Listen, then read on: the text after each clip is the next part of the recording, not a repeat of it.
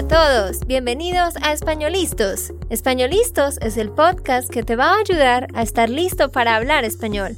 Españolistos te prepara para hablar español en cualquier lugar, a cualquier hora y en cualquier situación.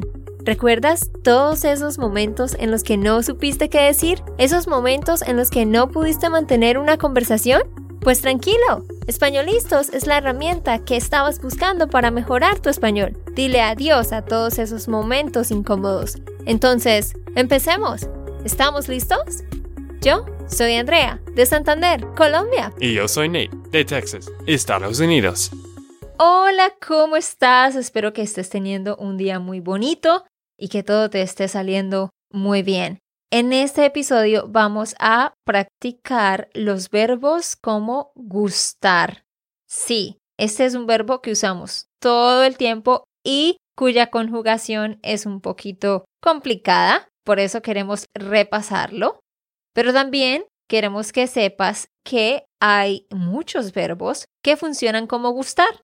Por eso vamos a estar analizando varios de ellos a través de ejercicios de traducción.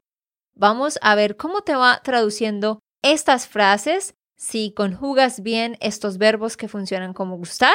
Y por supuesto, Nate, como siempre, nos va a estar ayudando. Nate, ¿tú puedes pensar en otros verbos similares al verbo gustar? Es decir, que se conjuguen de la misma manera. Claro que sí, Andrea. ¿Cómo cuáles? Encantar, molestar, Solo dos. Está pensando olvidar, pero no. Ah, Olvidarse. mm, no. Bueno, eh, ¿qué más? Encantar, molestar, Fastidiar. apasionar Ajá. y sí, fastidiar. Bueno, no sé. Hay muchos, pero Nate, hiciste un buen trabajo. bueno, Pudiste pensar en cuatro. Y la razón por la que estos verbos son confusos es porque la gente tiende a confundirlos con verbos reflexivos. ¿Sí? Entonces, primero tenemos que entender cómo funciona el verbo gustar y quiero explicarte esto de la manera más sencilla posible. Vamos a pensar en los verbos como en cuatro categorías. Uno son los verbos normales, llamémoslos normales. Dos son los verbos reflexivos. Tres son los verbos como gustar. Y cuatro, de hecho, son los verbos que son como accidentales, que funcionan como gustar, pero a la vez llevan el C. Y bueno, eso no lo vamos a cubrir acá, obviamente, pero tienes que saber que hay esas cuatro categorías de verbos. Entonces, un verbo normal, como caminar. Yo camino, tú caminas, él camina. No lleva nada agregado y la terminación cambia de acuerdo al pronombre, ¿cierto?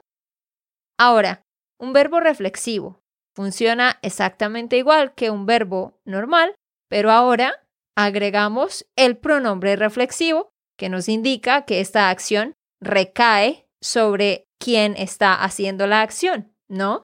Como bañarse. Yo me baño, tú te bañas, él se baña. Como ves, aquí el verbo está cambiando su terminación de acuerdo al pronombre. Yo baño, tú bañas, él baña. La terminación cambia al final, al igual que en los verbos normales. Pero ahora, justo antes del verbo, le hemos agregado me o te o se. ¿Correcto? Esos son los verbos reflexivos. ¿Qué pasa con los verbos como gustar? ¿Cuál es la diferencia? Que los verbos como gustar, pon mucha atención, no usan los sujetos, los pronombres sujeto, yo, tú, él, ella, ellos, ellas, ustedes, nosotros. Ya no usa estos pronombres. Ahora en vez de eso va a usar a mí, a ti, a él, a ella, a ellos, a ellas, a ustedes, a nosotros. ¿Sí ves? Y usa el pronombre reflexivo me, te, se, al igual que los verbos reflexivos, lo usa, pero el verbo como tal ahora no va a cambiar su terminación en la parte final. No la cambia. Decimos, I like, a mí me gusta. You like, a ti te gusta. He likes, a él le gusta. We like, a nosotros nos gusta. Si ves, la terminación no cambia. O sea que los verbos como gustar siempre terminan en a. Y lo que sí podemos hacer es pluralizar el verbo agregando una n de acuerdo a si estamos hablando de varias cosas. A mí me gusta la pizza, a mí me gustan las hamburguesas. Y si estoy hablando de un verbo muy importante, también es singular. A mí me gusta correr, a mí me gusta bailar. Y ojo, algo muy importante acá, que es un error que muchos cometen. En inglés decimos I like dancing y muchos tienden a traducirlo como me gusta bailando. No, es me gusta bailar. I like swimming. Me gusta nadar. No te equivoques con eso, tiene que ser infinitivo y esto es lo mismo para todos los demás verbos que funcionan como gustar. Sí, Andrea. La verdad, esto sí es un poco más fácil de los verbos normales o verbos irregulares porque solo tiene que saber si es plural o singular, ¿cierto? Claro, en ese sentido es más fácil porque la terminación no cambia, solo agregamos la n para el plural pero es más difícil en el sentido de que tienes que poner me o te o le y también saber que no estamos usando yo, tú, él, sino a mí, a ti, a ella, ¿vale? Bueno, con esa introducción, ahora sí, entremos a hacer ejercicios de traducción en los cuales vamos a ir descubriendo varios verbos como estos. ¿Listo, Nate? Listo. Número uno. My mom's head always hurts at night. ¿Cómo sería? My mom's head always hurts at night. La cabeza de mi mamá siempre duele en la noche. Bueno, esta es la traducción literal, claro. Pero, ¿cuál crees que es el verbo aquí que funciona como gustar? Sí, estaba pensando en eso, pero no sé cuál es el verbo. El verbo es to hurt, doler. Ah, sí. Y si estamos hablando de mi mamá, si yo fuera a decir my mom likes, yo diría a mi mamá le gusta. ¿Cómo sería con el verbo doler? A mi mamá siempre le duele o le dolía. Muy bien, Nate. A mi mamá siempre le duele la cabeza. No es dolía. Bueno, pues depende de si yo uso el pasado, ¿no? Pero sí, correcto, Nate. ¿Ves? Funciona igual que el verbo gustar. Y a propósito, acabo de darme cuenta que dije antes que estos verbos siempre terminan en A, pero no sé por qué dije eso. Estaba pensando en eso. Duele no, no está terminando en A. No, no, no. O sea, los verbos que en infinitivo terminan en ar, como encantar, interesar, apasionar, fastidiar, pues claro, terminan en a. Pero los verbos como doler, terminados en er, o los verbos como convenir, terminados en ir, siempre van a terminar en e. Bueno, gracias por esta clarificación porque mi cabeza está doliendo gracias a ti. Porque a mí me duele la cabeza. Eso, porque a mí me duele la cabeza. sí, perdón, perdón, no sé por qué puse esa regla y no estaba pensando bien. Ok, sigamos. Dos. The remodeling of the house will cost us a lot of money. El arreglo de la casa va a costar mucho plata. Ok, sí, pero eso sería si yo dijera will cost solamente, va a costar o costará, pero yo dije will cost us a lot of money. La remodelación de la casa le costaría... No, no sé. Ok, bueno, aquí ya estamos con el futuro, ¿no? Entonces sería, a nosotros la remodelación de la casa nos costará mucho dinero. Aquí el verbo es costarle algo a alguien. A mí me cuesta o me costará. A ti te costará algo. A él le costará mucho el carro. Mm. ¿Mm? Bueno, estos ejemplos han sido un poco más difíciles de lo que pensé. Porque te estoy poniendo en otros tiempos, no solo en el presente. En el presente es más fácil. Y a propósito, quiero clarificar que a veces estos verbos tienen un segundo o tercer uso, como en el caso del verbo costar, porque costar es hablando de dinero, cuánto pagas por algo, pero costarle algo a alguien también es que algo es difícil para alguien. Por ejemplo, a mí me cuesta manejar de noche. A Nate le cuesta escuchar a Andrea en la noche cuando ella está hablando mucho a las 10 de la noche. Mm, sí, aún más tarde que eso también. a nosotros nos cuesta no hablar del trabajo cuando estamos en una cita. Algo que es difícil para nosotros o para alguien. Número 3. Luis has one more year to finish college. Y aquí esto se puede decir de diferentes formas, pero quiero que me lo traduzcas usando algún verbo que funcione como gustar. Repito, Luis has one more year to finish college. ¿Qué piensas? A Luis le tenga un año más de la universidad. no. Estás tratando de usar el verbo tener como si funcionara como el verbo gustar. sí, pero es que no puedo pensar. Ah, ¿le lleva? Bueno, sigue intentando. Es un verbo que empieza con F. Ah, a Luis le falta un año de la universidad.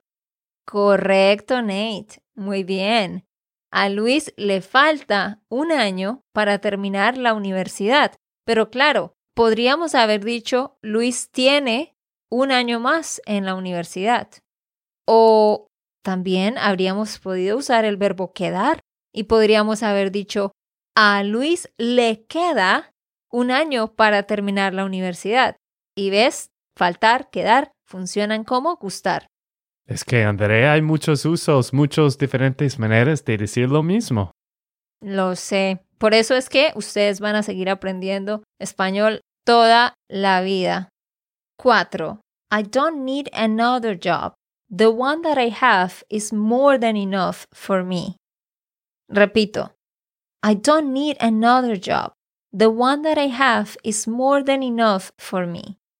Y eso lo puedes traducir de forma literal y está bien. Pero en la segunda parte de la frase, quiero que uses un verbo que funcione como gustar. Vamos por partes. La primera parte, I don't need a second job. Estoy pensando en necesitar. A mí, No, no, no. Pero en la primera parte no necesitas usar el verbo como gustar. bueno, ¿Tú querías decir a mí me necesito? no me necesito. No. A ver, chicos, no es que tú puedas coger cualquier verbo y lo puedas meter en las reglas de gustar, no. Ah, sí, tienes razón. No es que cualquier verbo pueda adaptarse a este formato. Hay un grupo de verbos que solo ellos pueden usarse con esta estructura. Entonces, Nate, esta primera parte no necesitas usarlo, solo usa el verbo necesitar normal. Entonces, I don't need a second job. No lo necesito un segundo trabajo. Sí, pero no necesitabas ese lo ahí. No necesito el segundo trabajo. Ajá.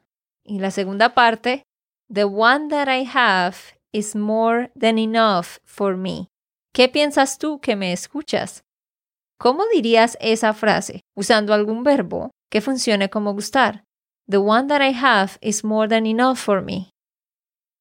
Nate tiene cara de frustración. Lo que estoy pensando es que lo que tengo es suficiente para mí. Bueno, la traducción literal sería el que tengo es más que suficiente para mí. Ajá, está bien, pero te quiero enseñar que hay un verbo, hay un verbo que funciona como gustar y es el verbo bastar. B-A-S-T-A-R. Bastar. Bastarle algo a alguien. Eso significa que algo es suficiente para alguien. Entonces, yo puedo decir, el que tengo es más que suficiente para mí, o puedo decir, a mí me basta con el que tengo. A mí me basta con el que tengo. The one that I have is more than enough for me. ¿Habías escuchado ese verbo, Nate? Creo que a veces sí, pero no, obviamente no es muy común. Bueno, de hecho, yo diría que sí lo es, solo que tal vez no, no lo uso mucho, pero sí, sí se escucha bastante. Bueno chicos, antes de continuar con más ejercicios de traducción, quiero contarte que este es el tema que vamos a estar tratando en el mes de julio en nuestra Parcero Membership. Si tú no eres uno de nuestros estudiantes todavía y lo has estado pensando y lo has estado posponiendo, te invito a que pruebes la membresía en este mes de julio de 2023. Ve ya mismo a SpanishLandSchool.com slash member y allá tú puedes revisar todos los detalles, tú puedes probar el programa por un mes y si no te gusta o no estás contento por alguna razón, te devolvemos tu dinero. Y si quieres continuar, pues nos dices en el correo que tú quieres inscribirte por seis meses para ganar el descuento. Recuerda que en nuestro programa, como ya te lo hemos dicho muchas veces, cada mes vamos a enfocarnos en un tema específico. Vamos a tener una clase en vivo por semana para practicar este tema de forma divertida y tendrás un curso enfocado en el tema con lecciones para que las hagas durante el mes. También tendrás una plataforma con más de 30 cursos de gramática, de diálogos, de videos, documentales, artículos para que practiques tu español y tenemos muchísimo más. Así que ve a SpanishLandSchool.com slash member y revisa los detalles. Número 5. I can't do that trip. It's not convenient for me to spend money right now. Repito. I can't do that trip. It's not convenient for me to spend money right now. Aquí vamos a usar un verbo que funciona como gustar en la segunda parte. Vamos por partes. Nate, si yo digo, I can't do that trip, ¿cómo sería? No puedo hacer el viaje. Segunda parte, It's not convenient for me to spend money right now. A mí no me conviene ese viaje, ese plata. no, no, no. Sí, Casi. Se te cruzaron los cables. Lo dijiste perfecto. A mí no me conviene. El gasto. Gastar dinero. Ok. A mí no me conviene gastar dinero en ese momento. Es muy lindo ver a Nate cuando se emociona y se pone feliz porque sabe que sabe la respuesta. Es como que su cara cambia y y su semblante está como todo lleno de emoción. ah, es que cuando tú empezaste esta introducción, yo pensé que, ah, bueno, fácil, gustar, encantar, todos esos verbos, no, no hay problema, pero como siempre, los ejercicios tú tratas de hacer algo un poco más difícil para que todos piensen más. Ajá. Entonces sí, aquí tenemos el verbo convenirle algo a alguien. When something is convenient for you. A mí me conviene algo, a mí no me conviene, a ti te conviene, etc. Y Nate, como tú lo dijiste, estaba bien. a mí no me conviene ese viaje. Pero la traducción directa era a mí no me conviene gastar dinero. Perfecto. Vamos para el siguiente. 6. I'm happy because my mom likes my boyfriend. I am happy because my mom likes my boyfriend. Eso fue lo que yo le dije a mis amigas cuando me hice novia de Nate. Pero tu papá no fue así. No, mi, mi papá no estaba contento al principio. ok, ¿cómo sería, Nate? Repito. 6. I am happy because my mom likes my boyfriend. Estoy feliz porque a mi mamá le gusta a mi novio. Ay, ¿cómo es posible que hayas caído en esta trampa? ¿A mi mamá le encanta? No. No. No sé. ¿Ustedes saben cuál es el verbo que se debe usar ahí?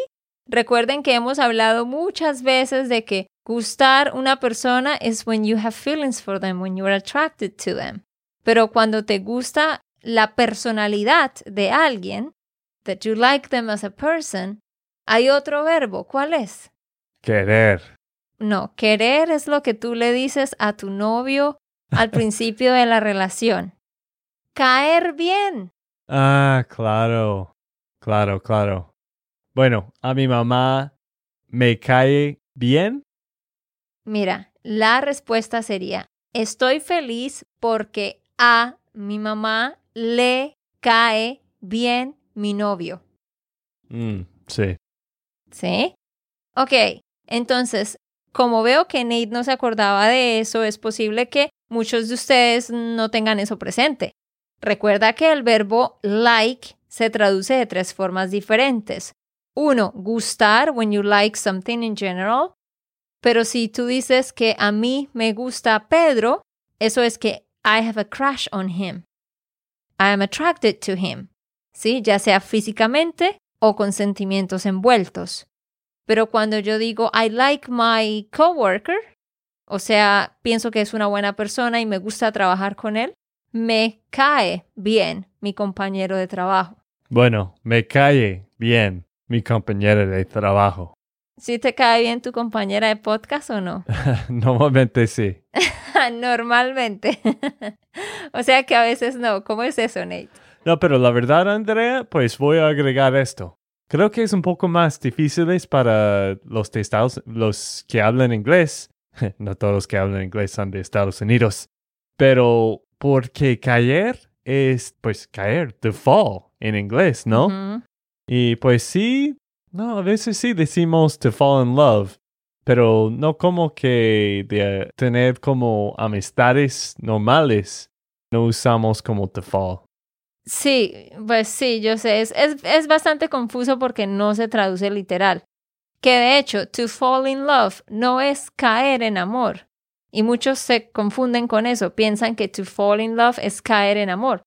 Pero es enamorarse. Y, como ya lo estoy diciendo, to like someone's personality, caerle bien a alguien. Y estaba a punto de decir que el tercer uso de to like es cuando tú ya estás en una relación de amor con alguien, con tu novio, tu novia, y al principio de la, de la relación tú quieres expresar que tú tienes sentimientos por esa persona, le dices te quiero. ¿Sí? Decimos te amo cuando ya los sentimientos son más fuertes y ya es una relación más seria, ¿no? Pero al principio de la relación decimos te quiero, que sería como I like you. Y luego I like you a lot sería te quiero mucho.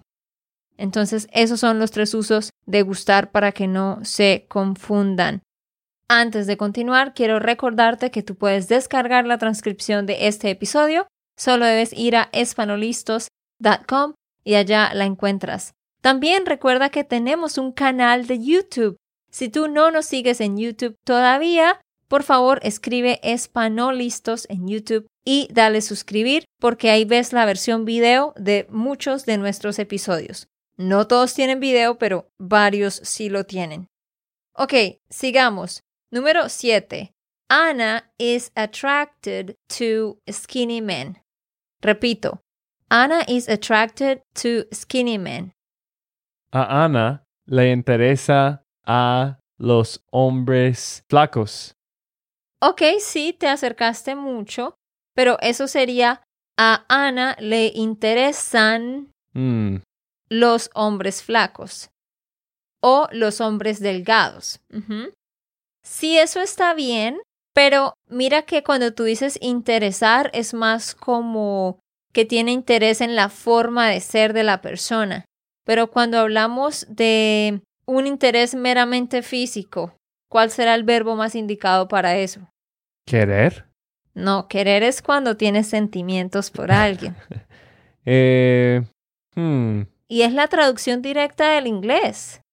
She's attracted to a skinny man. Le atrae, a- no, le atraen a los hombres delgados. A Ana le atraen los hombres delgados o flacos. Y tú te equivocaste, Nate, porque tú dijiste le atraen a. Le agregaste esa a al final. Pero no. La verdad es que estos verbos que funcionan como gustar no llevan una preposición justo después. Justo después pones la cosa de la que estás hablando. Esa es como una ventaja de estos verbos que enfrente de ellos no llevan ninguna preposición. Vamos con la siguiente, número 8. We get annoyed by our neighbors. They are very noisy. We get annoyed by our neighbors. They are very noisy. A ver, ¿qué piensas tú que me escuchas? Y gracias a Dios ese no es nuestro caso, pero sé que a muchas personas sí les pasa. Vamos por partes, Nate. We get annoyed by our neighbors. Ahí tienes que usar un verbo que funciona como gustar. A nosotros nos molesta los vecinos. Ajá, sí, bien, pero molestar realmente se traduce como to bother. Bueno, nos fastidian los vecinos. Correcto. A nosotros nos fastidian los vecinos. They are very noisy. Ellos son muy ruidosos. Sabía que ibas a caer en esa trampa. Ellos son muy... Hmm, bueno. ¿No? Sí puedes decir ellos son muy ruidosos, pero realmente nadie lo diría así. Y muchos estudiantes se equivocan y lo dicen así. Debes decir ellos hacen mucho ruido, como si estuvieras diciendo they make a lot of noise. ¿Vale? Vale. Bueno, queridos, hicimos ocho frases de traducción. Espero que hayas aprendido algo nuevo.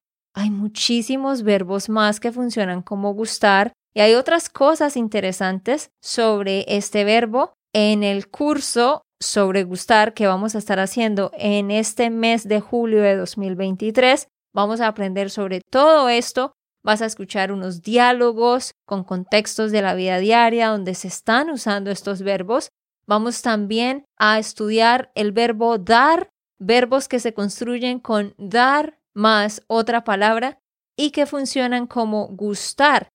Nuestro curso de julio va a comenzar el siguiente miércoles 5 de julio. Así que tú tienes plazo desde ya hasta el lunes 3 de julio para que vayas a SpanishLandSchool.com slash member y te conviertas en uno de nuestros estudiantes.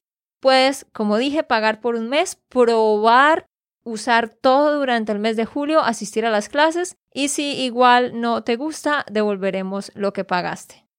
Sí, si tú sufriste como yo en este episodio, es una buena oportunidad para ti de mejorarlo. Yo sé que yo debo mejorar muchísimo en este área. Entonces, eso es tu oportunidad en SpanishLandSchool.com slash member. Sí, nos encantaría que tú te volvieras uno de nuestros parceros. Ok, esto fue todo por el episodio de hoy. Esperamos que les haya gustado y que hayan aprendido.